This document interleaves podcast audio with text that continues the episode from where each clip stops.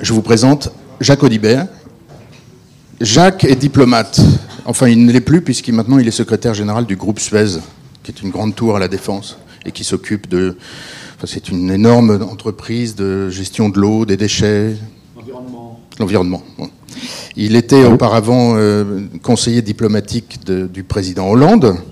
Et auparavant, il était directeur politique du Quai d'Orsay après avoir exercé des fonctions diplomatiques en Allemagne, au Vietnam, au Québec, à Londres. Est-ce que j'en ai oublié? Et on a choisi d'explorer le thème de la planète Mars sous un autre angle, qui est celle du dieu Mars, à savoir le dieu de la guerre. Et j'avais envie de vous interroger sur les raisons qui font qu'on est passé de ça, que j'ai vécu, et on l'a vécu ensemble. On l'a vécu ensemble. Voilà. touchant, mais. Oui, on l'a vécu ensemble, pour de vrai. Comment on est passé de ça à ça Voilà. Ou à ça. Voilà. Bon. N'est-ce pas? Alors je peux continuer. Hein, je, continue. Voilà, ça c'est le Jobbik euh, en Hongrie. Euh, et ça c'est euh, nos voisins italiens aujourd'hui. Voilà. Alors, je te laisse parler, et puis peut-être. Ouais, voilà, hein, tu vois Oui, oui. Voilà. Fastoche. Fastoche. Bonjour. Alors, moi, je voulais, d'abord vous dire un mot euh, de Mars et de l'espace et de la guerre. L'espace, c'est la guerre. Euh, lorsque euh, beaucoup d'entre vous ne, connaissaient pas, beaucoup d'entre vous ne pas la France ou l'Europe, donc vous êtes promenés, vous avez vu des châteaux forts, des châteaux forts. Pendant des siècles, les châteaux forts ça a été l'attribut de la puissance, de la puissance régionale. Celui qui avait suffisamment de moyens pour construire un château fort était le roi euh, de la vallée, ou de la montagne, ou de la plaine, mais enfin était inexpugnable dans sa forteresse. Et puis un jour, on a inventé l'artillerie. Et le jour, du jour où on a inventé l'artillerie, ça a été la fin des châteaux forts parce que ces murailles, derrière lesquelles chacun pensait être à l'abri, euh, pour les siècles des siècles, vu leur épaisseur, vu leur stabilité, se transmettant de génération en génération, tranquillité, certitude, absence de mouvement, euh, ces murailles euh, sont subitement devenues obsolètes parce qu'on a pu les détruire. Ça a été la fin d'un monde. Et cette fin d'un monde a été la fin des féodalités et le début euh, de la globalisation telle qu'on la connaît aujourd'hui. On a vécu la même chose à peu près au XXe siècle, le 4 octobre 1957, avec... Écoute, il faut être coordonné quand même. Le Spoutnik. Le 4 octobre 1957, pour la première fois, l'homme a réussi à mettre en orbite un, satellite artificiel. ça, c'est comme l'invention de l'artillerie sur les châteaux forts. Ça a été la même chose sur les souverainetés. Aujourd'hui, depuis le Spoutnik et, jusqu'à aujourd'hui, euh, les souverainetés stratégiques ont été euh, mises, placées euh, à néant. Je m'explique.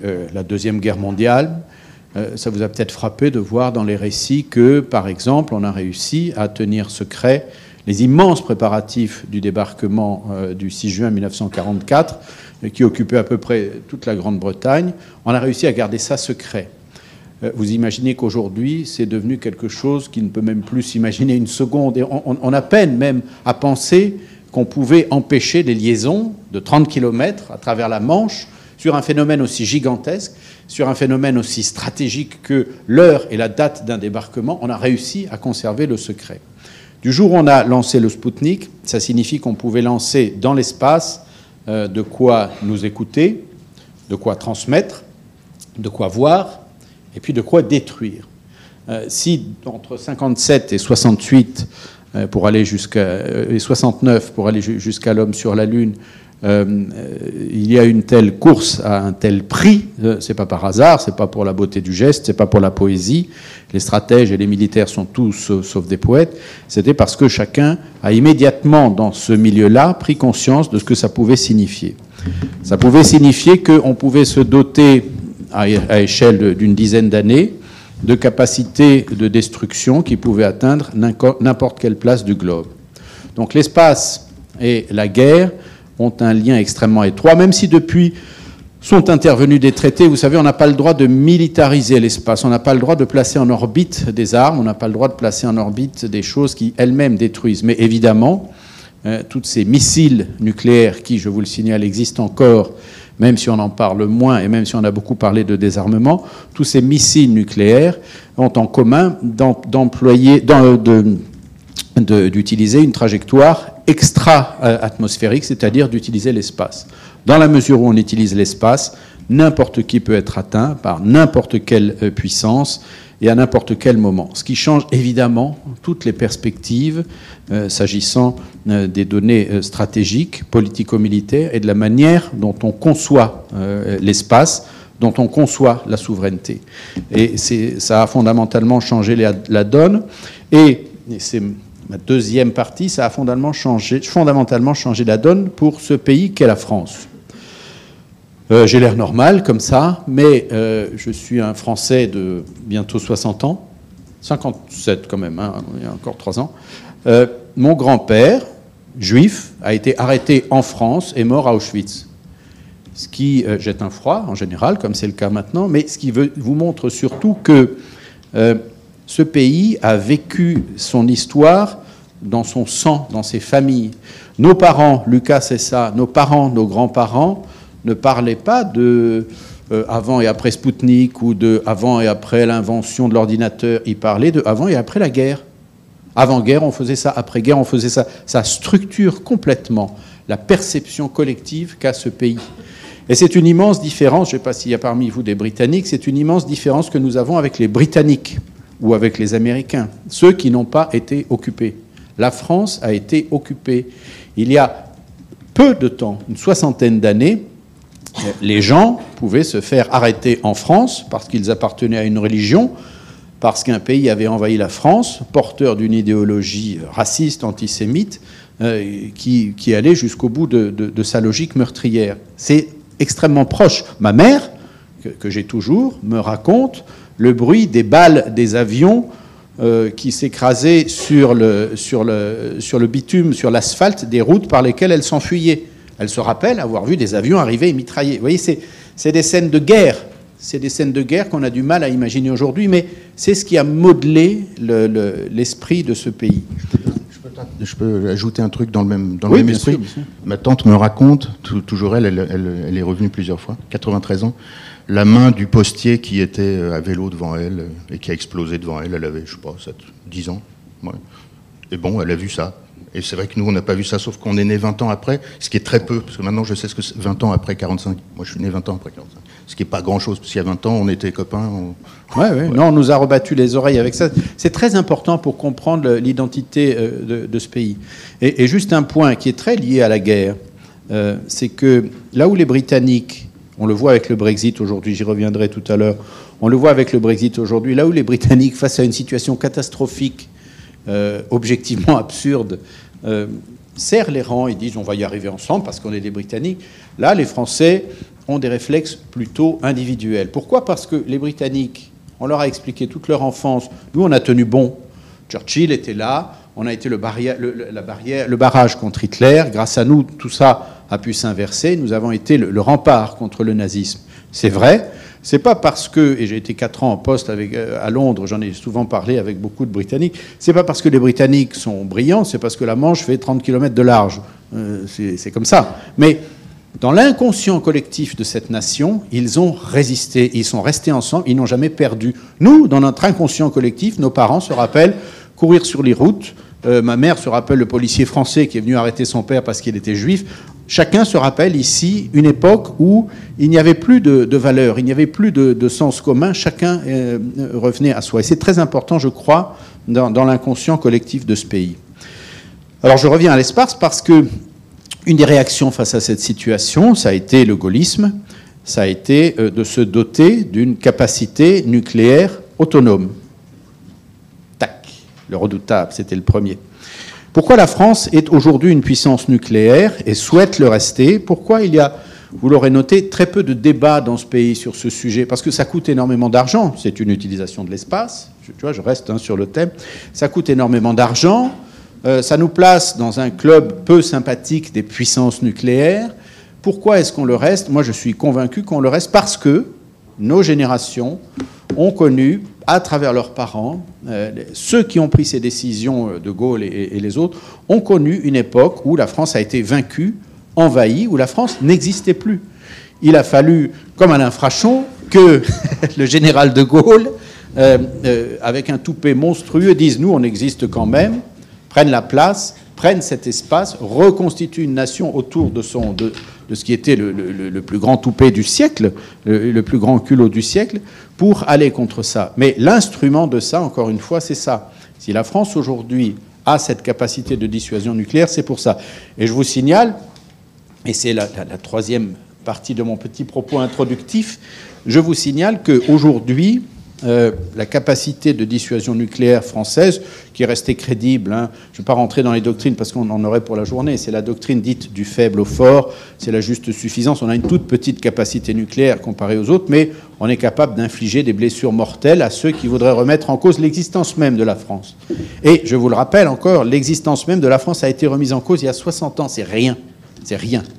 Donc, euh, cette capacité, euh, aujourd'hui, elle existe face à des périls parce qu'on parle de guerre là depuis un petit moment, mais est-ce qu'on a plus ou moins de chances de voir ces, périls se réaliser? Alors c'est les photos que tu mettais en introduction. Moi j'étais, comme l'a gentiment rappelé Lucas, j'étais cinq ans directeur politique du Quai, c'est-à-dire au cœur de la machine diplomatique, des négociations et tout ça, puis trois ans conseiller diplomatique du président, là encore plus au cœur, euh, dans toutes les, les conversations G8 et autres où on échangeait où François Hollande échangeait avec, euh, avec d'autres chefs d'État, et on avait là encore, c'est à une échelle de quelques années, hein. on avait une, perception de stabilité, en gros, fondée sur trois axes.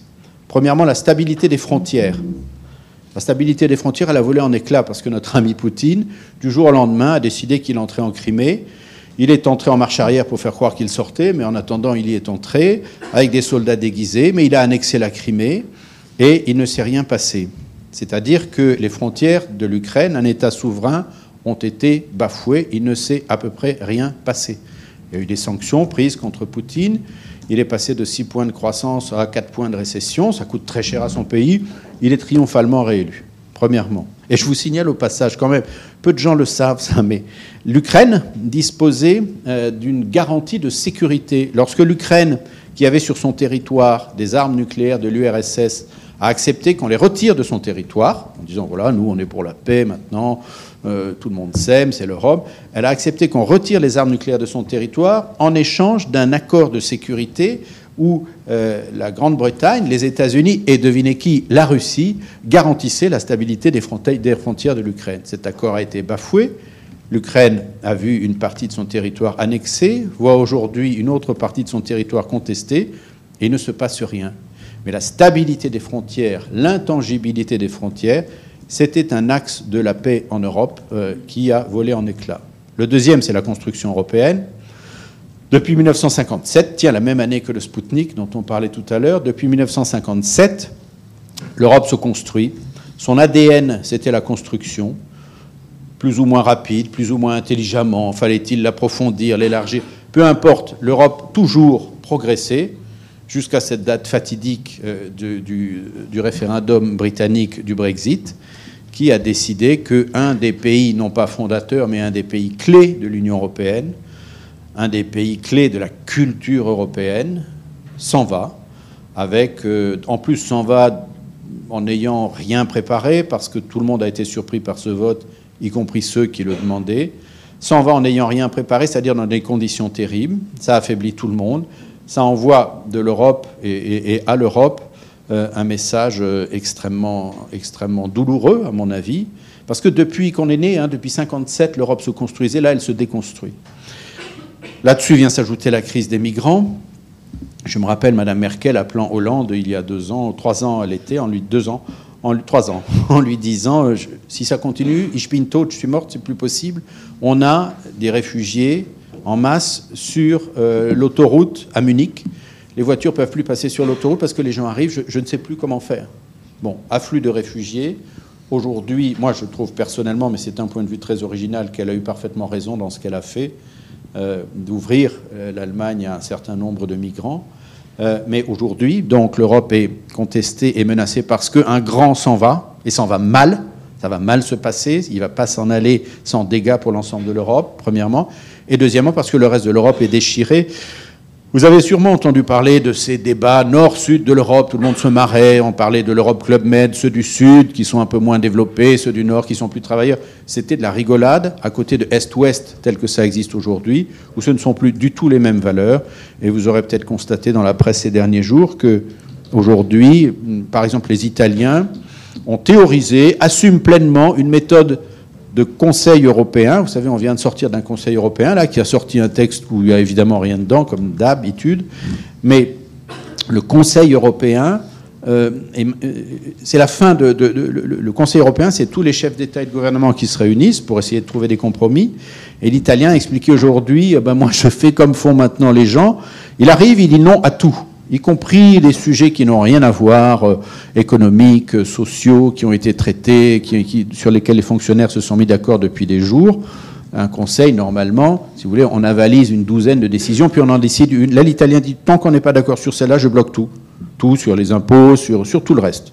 Ça, c'est la fin de l'Europe, évidemment. Si chacun raisonne comme ça, c'est impossible de continuer. Donc il y a des forces centrifuges extrêmement fortes.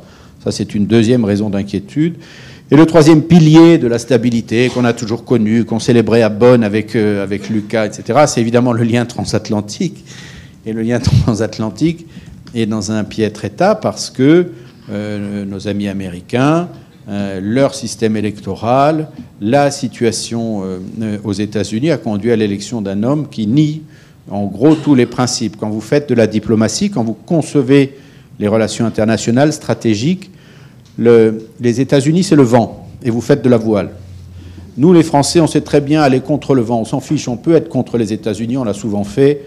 Peu importe, on le fait en partenariat, comme, euh, comme un marin le fait avec du vent, on sait le faire. Euh, on sait aller avec eux, bien sûr, naviguer au précéré, ventare, on sait tout faire.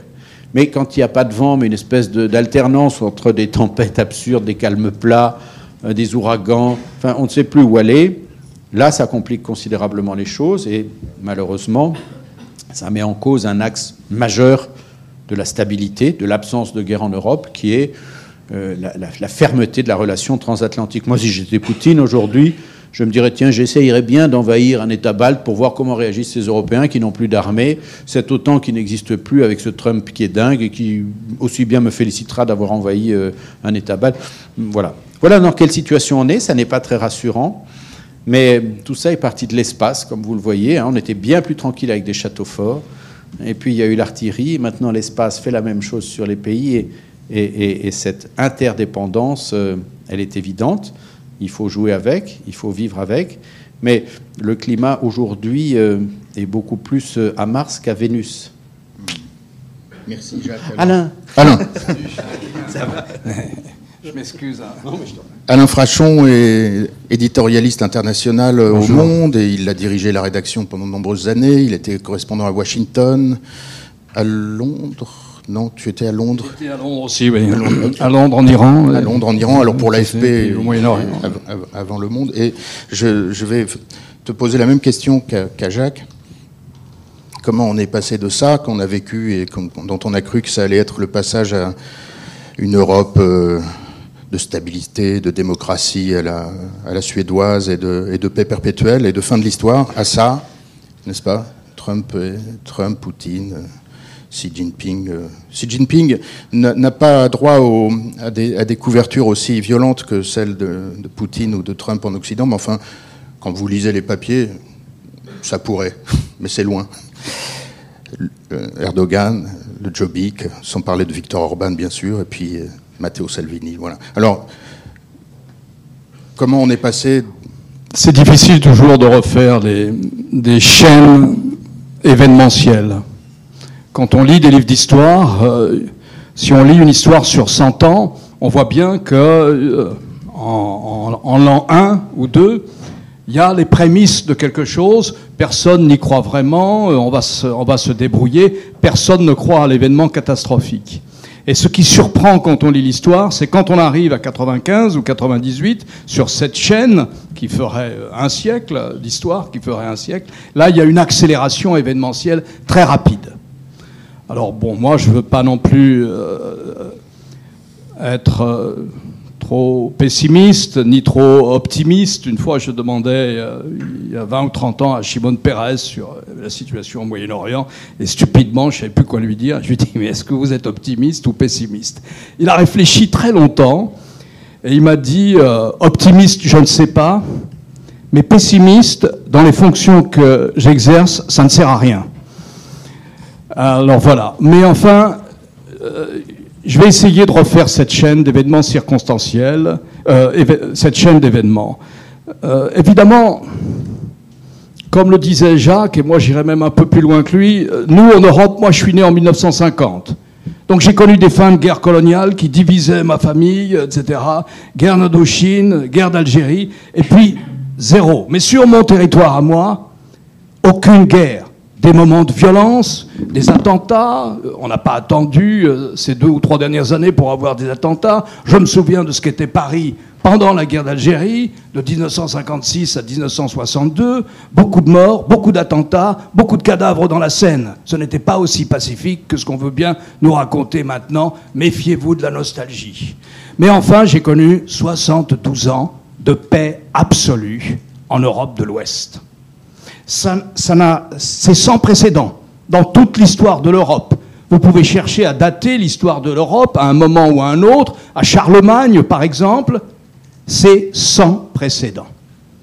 Des gens, après la guerre de 1945, ont construit des institutions, que ce soit l'OTAN, les communautés européennes, l'OCDE, tout ce que vous voulez, ont construit des institutions qui font que, en tant que Français, né en 1950, je n'ai jamais connu la guerre sur mon territoire.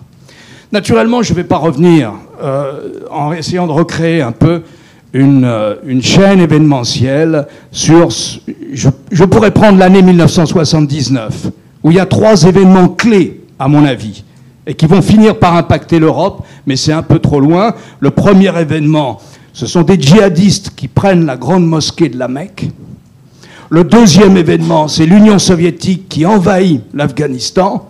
Et le troisième événement que j'ai vécu comme correspondant de l'agence France-Presse à Téhéran, c'est la révolution iranienne. Mais allons un peu plus loin. Disons qu'on peut dater de 1979 la naissance d'un très fort courant d'islam politique, qu'il soit chiite en Iran ou sunnite en Arabie saoudite. Parce que naturellement, pour compenser la grande frayeur qu'ils ont éprouvée au moment, lorsque des djihadistes ont pris la grande mosquée de la Mecque, les Saoudiens, comme une sorte de mécanisme de compensation, vont financer au maximum leur version de l'islam, qui est la matrice idéologique du djihadisme. Et on arrive au Bataclan. Bon, c'est un peu loin, c'est un peu éloigné, mais prenons 1989 et la chute du mur, euh, euh, comme le dit Lucas le djihadisme, il est toujours là.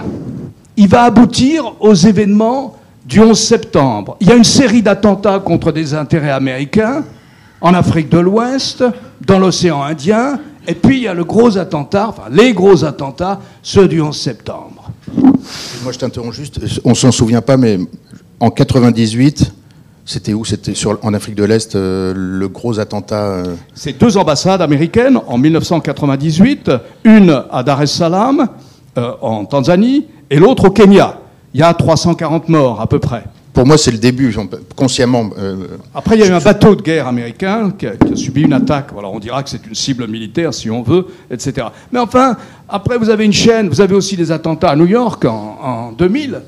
Donc euh, déjà d'ailleurs dans le garage ou dans les caves du, euh, du, centre commercial mondial. Euh, donc déjà, donc le djihadisme est là, il est avec nous, etc. La manière dont l'Amérique va réagir, l'Amérique n'a jamais été attaquée sur son propre sol, hein, sinon à Hawaï, mais n'a jamais été attaquée sur son sol, cette manière enclenche une série événementielle sur laquelle nous avons peu de contrôle, nous, Européens, mais qui aboutit à une relance du djihadisme qui va finir par nous toucher, nous aussi, mais qui aboutit à la désintégration de deux grands États qui incarnaient la modernité au Moyen-Orient, l'Irak et la Syrie.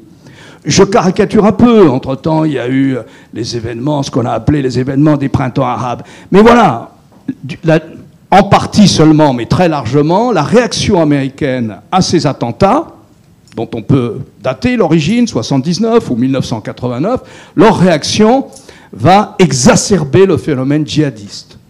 Le phénomène djihadiste va toucher l'Europe. Nous ne savons pas non plus comment faire, mais il va profondément impacter l'Europe.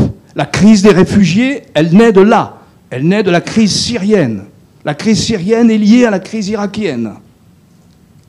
Et donc, vous pouvez faire un cheminement comme ça. Et on arrive à ces événements de 2015, par exemple, avec tous ces réfugiés, et où là, j'ajouterais quelque chose à ce qu'a dit Jacques. Il y a des gens qui pensent que quand on est un responsable politique, on a des choix de nature académique à faire. Je suis là, à mon bureau, dans la chancellerie, à Berlin. J'ai un million de réfugiés qui arrivent. Et il y a des gens qui vont vous dire quelle était la meilleure solution. Il n'y a pas de bonne solution. C'est ça la politique, très souvent. Enfin, je pense que Jacques le sait mieux que moi. Il y a une mauvaise solution et il y a une moins mauvaise solution. À mon avis, elle choisit la moins mauvaise. Elle ne va pas mettre des barbelés. Imaginez que l'Allemagne déploie des barbelés à sa frontière et renvoie des centaines de milliers de gens. C'est le printemps, c'est l'été, avec des enfants. Elle, elle les renvoie en Hongrie, en Grèce, c'est impensable. Elle choisit la moins mauvaise solution. Elle ne déploie pas de barbelés. Il aurait fallu déployer des chars. Il aurait fallu déployer des chars pour bloquer l'autoroute. Peut-être envoyer des hélicoptères. Enfin, toute la Bundeswehr aurait été mobilisée. On n'arrête pas des centaines de millions de personnes comme ça. Elle n'a pas de bons choix. Elle n'a que des mauvais choix. À mon avis, elle fait le moins mauvais, si tant est qu'elle ait vraiment eu un choix en tant que chancelière d'Allemagne. Et vous voyez la, montée des mouvements néo-nationalistes qui ont peur de l'immigration. On a peur de l'immigration à cause du djihadisme, etc. etc. C'est comme ça que se fabrique l'histoire. Alors est-ce qu'elle est à un point maintenant où nous sommes à un moment de risque de désintégration encore plus avancé euh, de l'Union européenne? Peut-être. Peut-être le contraire. Peut-être qu'il y aura non pas à 27, alors moi, je partage aussi le grand pessimisme de Jacques. Le coup porté à l'Europe est terrible avec le départ de la Grande-Bretagne.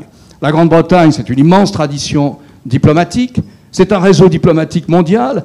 À ma connaissance, dans l'Union européenne, il n'y a que deux pays qui ont ça, la France et la Grande-Bretagne. C'est le pays avec lequel nous faisons toutes nos opérations armées. Notamment, nous avons véritablement apaisé la situation dans les Balkans. J'étais là-bas aussi. J'ai vu l'armée britannique et l'armée française ensemble. Ce sont les armées les plus professionnelles et les plus expérimentées. Nous avons une histoire diplomatique derrière nous. Et enfin, j'ajouterais que personnellement, et naturellement c'est la deuxième ou la troisième économie de l'Union européenne, excusez du peu, alors on peut dire que c'est la France ou la Grande-Bretagne, ça dépend en ce moment à cause de la dévaluation de la livre qui a suivi le Brexit enfin le vote sur le Brexit, la France est repassée devant, mais enfin, sensiblement, nos pays sont très comparables économiquement et, démographiquement. je pense que nos deux pays sont faits pour aller ensemble parce qu'il y a quelque chose dans la culture britannique, je dirais presque dans la spiritualité britannique, dont nous, Français, avons besoin. Et moi, je ressentirais une sorte de manque spirituel de la Grande-Bretagne. on peut leur faire tous les procès qu'ils veulent. Je ne crois pas une seconde que c'est la Grande-Bretagne qui a empêché qu'il y ait plus d'intégration européenne. Peut-être au chapitre de la défense. Mais pour empêcher qu'il y ait plus d'intégration, vous savez, le, le, casier judiciaire de la France, il est solide aussi, il est assez haut. Donc euh, on n'a pas vraiment de, de, leçons à leur donner là-dessus. Je ne pense pas qu'ils aient véritablement été un barrage à l'Union européenne, même s'ils avaient un régime à part, ad hoc, qu'ils ont eux-mêmes dessiné. Bref, ils avaient, à mon avis, de leur point de vue, le meilleur deal possible avec l'Union européenne en tant que membre de l'Union européenne, et donc ça va pas aller bien. Mais voilà, l'Europe perd, c'est déjà extraordinairement déstabilisant.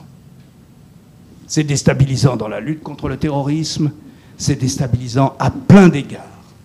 C'est déjà extrêmement déstabilisant. Ajoutez à ça les réactions des pays de l'Est et la montée d'un mouvement néo-nationaliste qu'on appelle le populisme, d'un mouvement protestataire, en général se situant à droite, mais qui, peut, qui existe aussi à gauche, qui a, je dirais, sa virulence aussi à, à la gauche de la gauche. Autre facteur, de désintégration, enfin, je ne dis pas de désintégration, mais d'affaiblissement de l'idée d'Union européenne. Au moment où la situation économique dans l'Union européenne n'est pas si mauvaise que ça, où on pourrait se projeter dans les cinq ans à venir, compte tenu des nombres de défis qui nous attendent, etc. etc. Donc vous avez cette situation-là. Et après, bah, si vous élargissez le cercle, je dirais qu'il y a presque l'équivalent des mouvements néo-populistes et néo-nationalistes que nous avons. Il y a presque cet équivalent à la tête de la Russie, un peu à la tête de la Chine, d'une certaine manière, c'est-à-dire qu'elle ne croit pas forcément aux institutions internationales, pas toujours en tout cas, et certainement à la tête des États-Unis.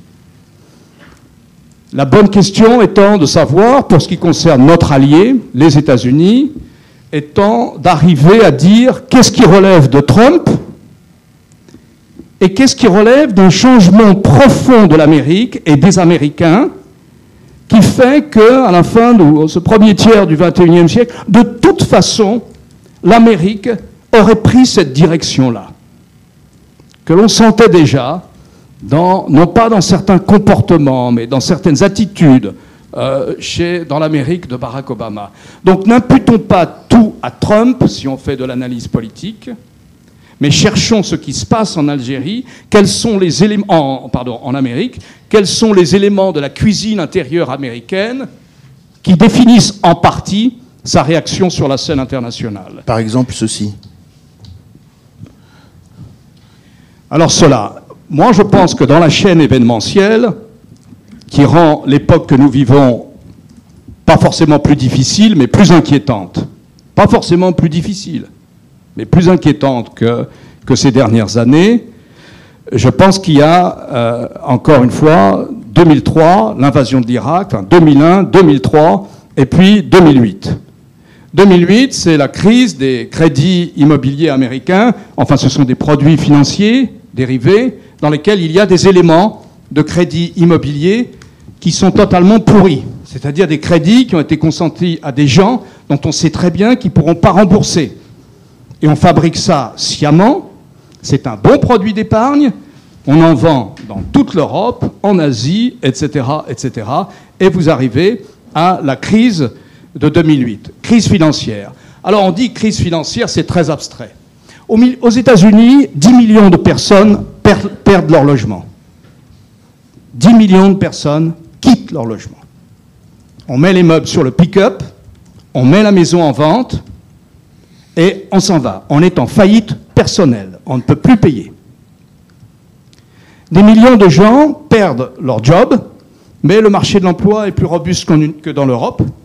Et finalement, en 5 à 10 ans, grâce à la sagesse de Barack Obama, euh, il remet l'économie américaine en marche. Mais personne n'est condamné personne ne va en prison. Je me souviens du temps où j'étais aux États-Unis, euh, et Obama a modifié la législation, mais il y avait une législation célèbre qui disait si je vole une pizza une fois, j'ai une amende. Si je la vole deux fois, j'ai de la prison avec sursis. Mais si je vole trois fois une pizza, je vais pour dix ans en prison. C'est ça la loi. Hein? Zéro, euh, je ne sais plus comment on appelait ça, enfin. Euh, Tolérance zéro. Tolérance Wall Street maximale. Tolérance zéro pour le voleur. C'est profondément vécu en Amérique. Une partie du, vote Trump, c'est ça aussi. Une partie de la petite classe moyenne ou ouvrière ou employé blanc, c'est ça aussi. C'est l'injustice ressentie euh, euh, vis-à-vis de cet événement majeur qu'a été 2008. Et puis 2008 va nous impacter. 2008 va nous impacter en Europe à un moment où la zone euro n'est pas encore consolidée. À mon avis, à mon humble ami, mais j'ai pas été de l'autre côté. De l'autre côté, il y a toujours que des mauvaises solutions. Il faut choisir la moins mauvaise. C'est ça la politique. C'est pas un choix académique tranquille dans l'amphithéâtre. On est soumis à 14 000 pressions et puis on prend sa décision en conscience. Mais moi, si vous voulez, je pense que là, je ferai porter une part énorme de responsabilité. Par contre, cette fois-ci, je serai plus critique à son égard à Mme Merkel, non pas du tout à la démocratie allemande, qui me paraît une perfection. Euh, franchement, j'estime que l'Allemagne est un pays extraordinaire de ce point de vue.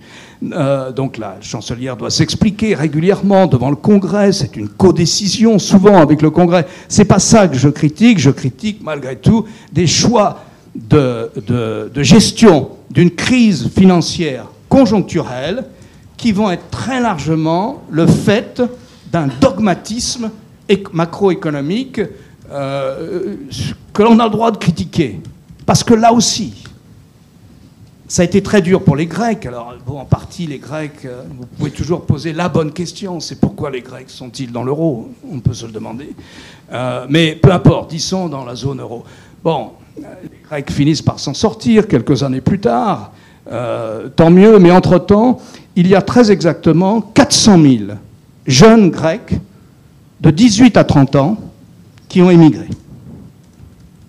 partis ailleurs, probablement les meilleurs, ceux dont ils vont manquer euh, dans quelques années. Donc là encore, euh, évidemment, je la resitue, je la replace, cette mauvaise gestion, me semble-t-il, de la crise des dettes souveraines dans la zone euro. Je crois qu'il y avait d'autres choix possibles. Dominique Strauss-Kahn, qui était à l'époque, au tout début de cette crise, le patron du Fonds monétaire international a tout de suite compris, a tout de suite vu ce qu'il fallait faire. Il l'a dit, il n'a pas été écouté, ou peut-être a-t-il été écouté. La France n'était peut-être pas assez forte économiquement et financièrement pour tenir tête à l'Allemagne.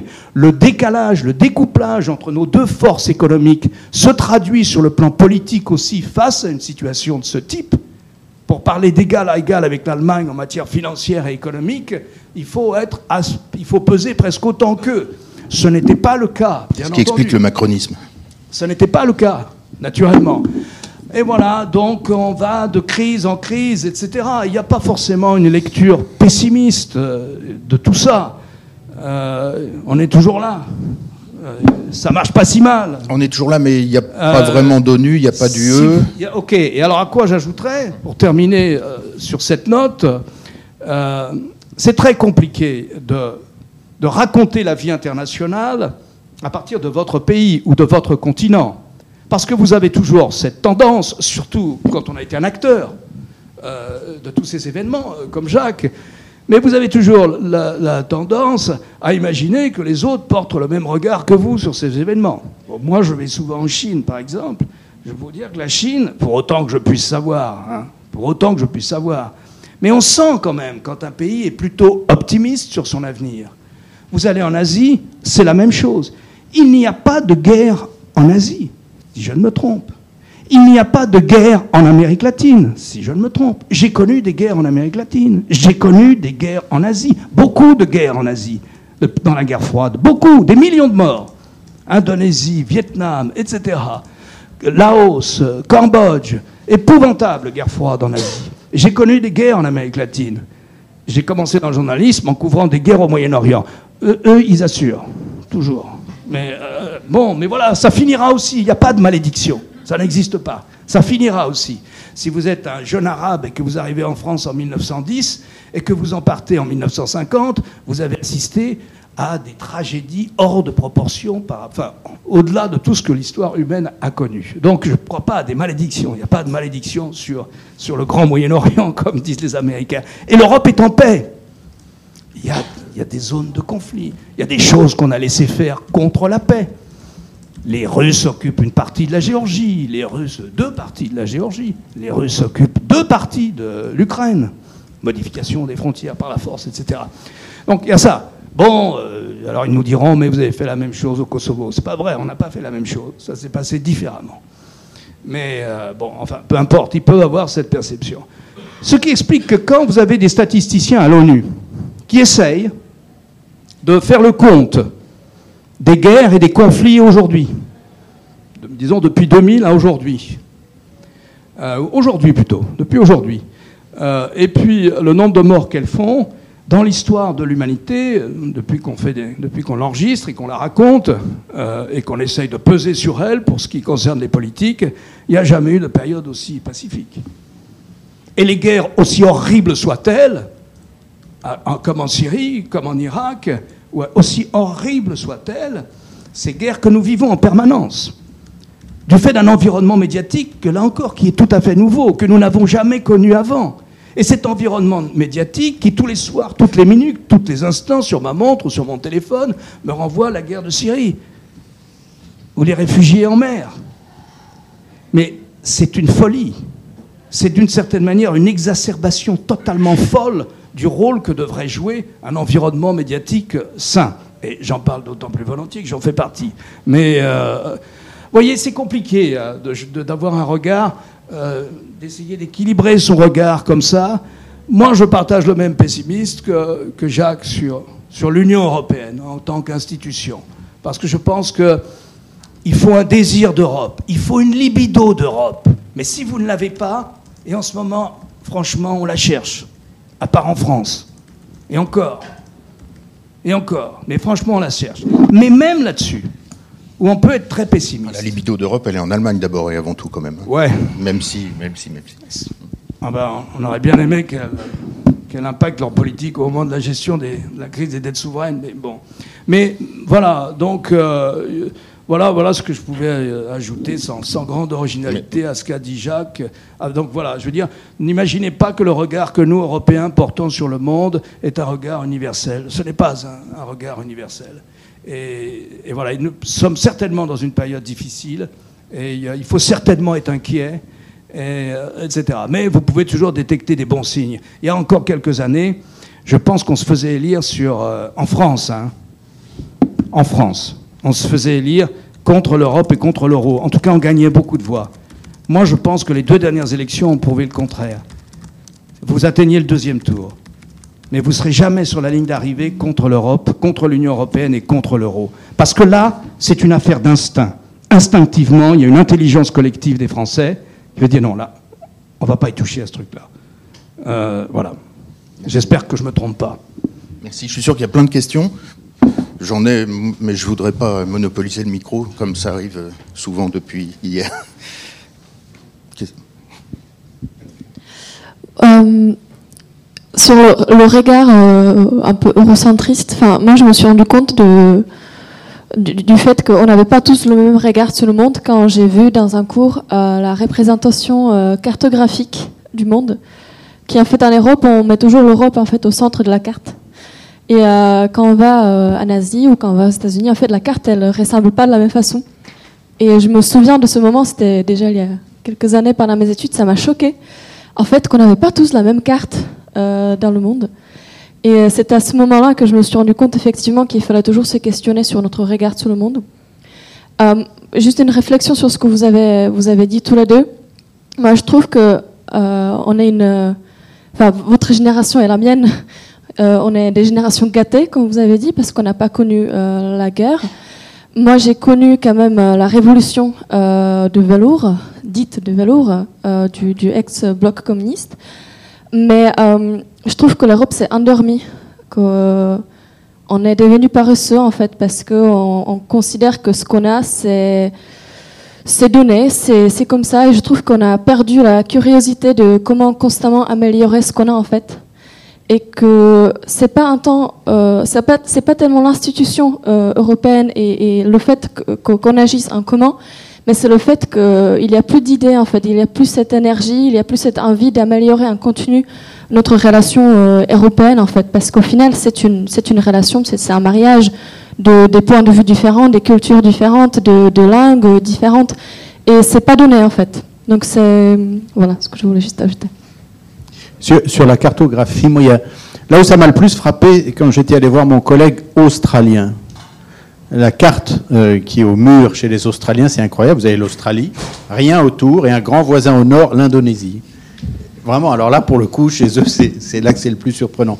Et euh, pour dire ce que, euh, rebondir sur ce que disait Alain sur la relativité, il y a une relativité, ce que, ce que vous dites, enfin les autres voient les choses différemment.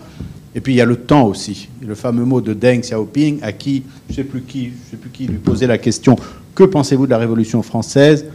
Il réfléchit et il dit, c'est un peu tôt pour se prononcer. c'est quand même ça la réalité. On parle de choses là dont on sait très bien que... Et sur les idées et l'Europe, vous savez, l'Europe, son problème, c'est son mécanisme aussi. Moi, j'ai dû faire les 35 derniers conseils européens. Nous avons nos amis chefs d'État qui sont à 28 autour de la table. C'est-à-dire si on fait un rapide tour d'horizon et que chacun parle 5 minutes, il y en a pour 3 heures. Et je vous laisse imaginer avec quel intérêt on, suit. Et chacun veut parler sur chaque, sur chaque sujet. Moi, j'ai vu des séances où, euh, à 1h30 du matin, euh, l'Estonien, il y a un Estonien ou une Estonienne parmi vous, c'est un, un, exemple au hasard, donner sa vision du conflit syrien à 1h30 du matin, c'était compliqué. Mais c'est bête, mais le fonctionnement le fonctionnement tout bête ne, permet pas de rencontrer, de, prendre des décisions, des décisions utiles. Et il faut jamais, faut jamais oublier cet aspect. Euh, ça marche à l'unanimité la plupart des choses. Euh, ou au consensus. Et faire un consensus, ils sont tous crevés, ils sont arrivés vers 10 heures du matin, il est 3 heures du matin, tout le monde en a marre, les journalistes sont impatients, ils sont de plus en plus de, de mauvaise humeur, donc ils vont faire des mauvais papiers. Tout ça, tout ça c'est cette ambiance européenne qui, au-delà des problèmes idéologiques euh, dont on a parlé tous les deux, que vous avez bien perçus chez vous, au-delà de tout ça, le fonctionnement ne permet pas aujourd'hui à l'Europe d'être réactive comme elle le devrait. Juste une précision, parce que quand je lis euh, la presse américaine, par exemple, tous les jours, elle ne comprend pas euh, l'impuissance de l'Europe face à la question des migrations. À juste titre, d'ailleurs. Bon, je ne dis pas qu'ils n'ont pas raison de ne pas s'inquiéter de l'impuissance de l'Europe. Mais on oublie toujours de préciser que ce n'est pas dans la compétence de l'Europe. Donc il faut décider, il faut décider à l'unanimité, comme l'a dit Jacques. Unanimité quasi impossible sur une question comme ça. Ce n'est pas.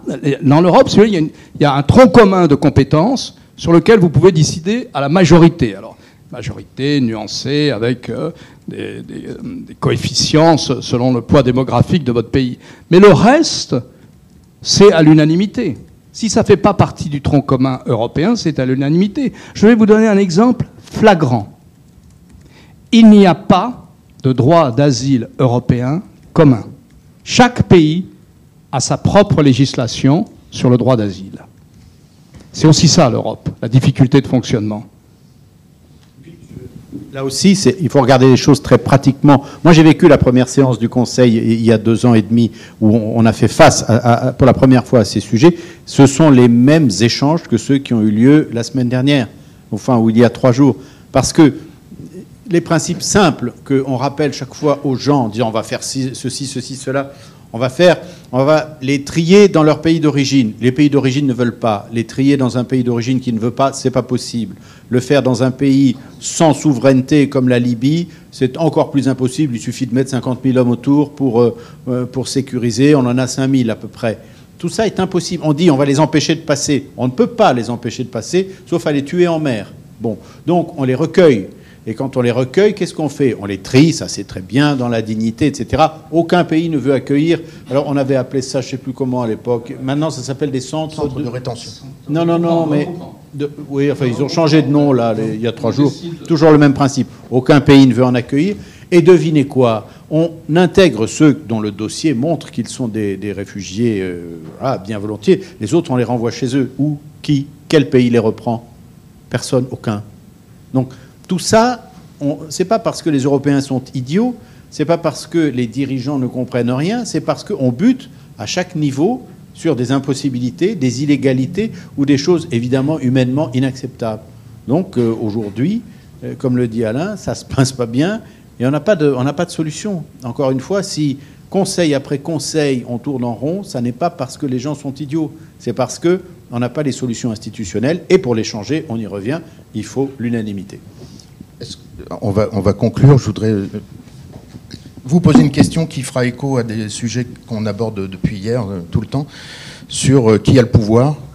Euh, est-ce que Mark Zuckerberg a plus de pouvoir que, Macron? Est-ce que on voit bien que l'ONU, l'UE, c'est des puzzles qui qui tiennent pas qui, a le pouvoir de modifier quelque chose? Toi qui as, vécu le pouvoir de l'intérieur, la marge est très limitée. Qu'est-ce que non, mais d'abord, je pense que le pouvoir, ça n'existe pas. Tu as différents types de pouvoirs. Le pouvoir de créer des emplois. moi, je me rappelle un entretien entre euh, Hollande et, comment il s'appelle, Ma, le patron de. Euh, voilà. Qui lui dit bah, l'année dernière, ça n'a pas trop bien marché, mais j'ai quand même créé un million d'emplois. Hollande, je dis attends, un million d'emplois, qu'est-ce que j'aimerais pouvoir faire Comme vous, créer des emplois, non, mais défendre la souveraineté, oui, défendre des valeurs, oui. Le pouvoir, ça veut rien dire. Zuckerberg a plus de pouvoir sur plein de domaines, mais il n'a pas de pouvoir euh, pour définir euh, une fiscalité, une politique de défense ou des, des, choses comme ça. Donc, qui a le pouvoir? Il est partagé, il l'est plus qu'auparavant. Les États souverains l'ont certainement moins qu'avant pour mille raisons, mais il demeure à la tête d'une énorme euh, portion de pouvoir, ce qu'on peut mesurer tous les jours. Euh, par exemple, alors moi j'ai toujours connu ce débat. Hein. Il y avait ce débat il y a 50 ans avec les grandes sociétés multinationales. On disait, bah voilà, il y a un nouvel acteur qui est en train de mordre sur la capacité des gouvernants à changer les choses, à modifier les choses. Bon, ça a toujours été comme ça. Le pouvoir politique existe, il a toujours été relatif. Je crois qu'il reste très fort dans les démocraties comme ailleurs. Je crois que le pouvoir politique reste, très fort. Mais prenons des exemples avec Zuckerberg, par exemple, ou, euh, ou les GAFA l'Europe, qui marche si mal, dont on passe, euh, sur, laquelle on dit sans arrêt euh, euh, des méchantes choses, mais l'Europe, elle l'a emporté d'une certaine manière. Elle a fait, elle a créé une législation sur la protection des données individuelles. Elle l'a créée. Les États-Unis étaient contre. Obama était contre. Trump, ça le rend fou qu'un truc qui s'appelle l'Union européenne, il ne sait pas trop ce que c'est, mais c'est mal, ose prendre une législation avec laquelle les grandes compagnies américaines de l'Internet ne sont pas d'accord. Mais nous l'avons prise. Nous l'avons prise et d'autres nous copieront. Si vous voulez, il y a aussi cette capacité que nous avons quelquefois à poser des normes morales, juridiques, politico-juridiques, comme vous voulez, qui sont requises par l'évolution des choses et qui, malgré tout, montrent que le pouvoir politique, même à 28, quelquefois, ça marche. Parce que là, là, on ne peut pas rentrer aussi vite là-dedans, mais il est évident que l'exercice, si, si la question de Lucas, c'est le pouvoir politique, expression de la souveraineté dans une démocratie. Est-ce que ce pouvoir politique, est-ce que l'expression de cette souveraineté, elle se fait de la même manière aujourd'hui qu'il y a 50 ans ou qu'il y a un siècle? Bien sûr que non. Bien sûr que non, les économies, les sociétés, les cultures, la technologie, la mondialisation que porte la technologie, beaucoup plus que des décisions politiques ou idéologiques, font que l'exercice de la souveraineté dans beaucoup de domaines, ça va de la fiscalité à la protection des données, ne, cet exercice de la souveraineté, eh ne se fait pas comme avant. Mais ça ne veut pas dire qu'il n'y a pas des manières d'exercer la souveraineté aujourd'hui, en 2018, et c'est souvent à plusieurs, et dans ce domaine-là, l'Europe pourrait être un exemple pour le monde entier, dans plein de domaines techniques. Merci beaucoup.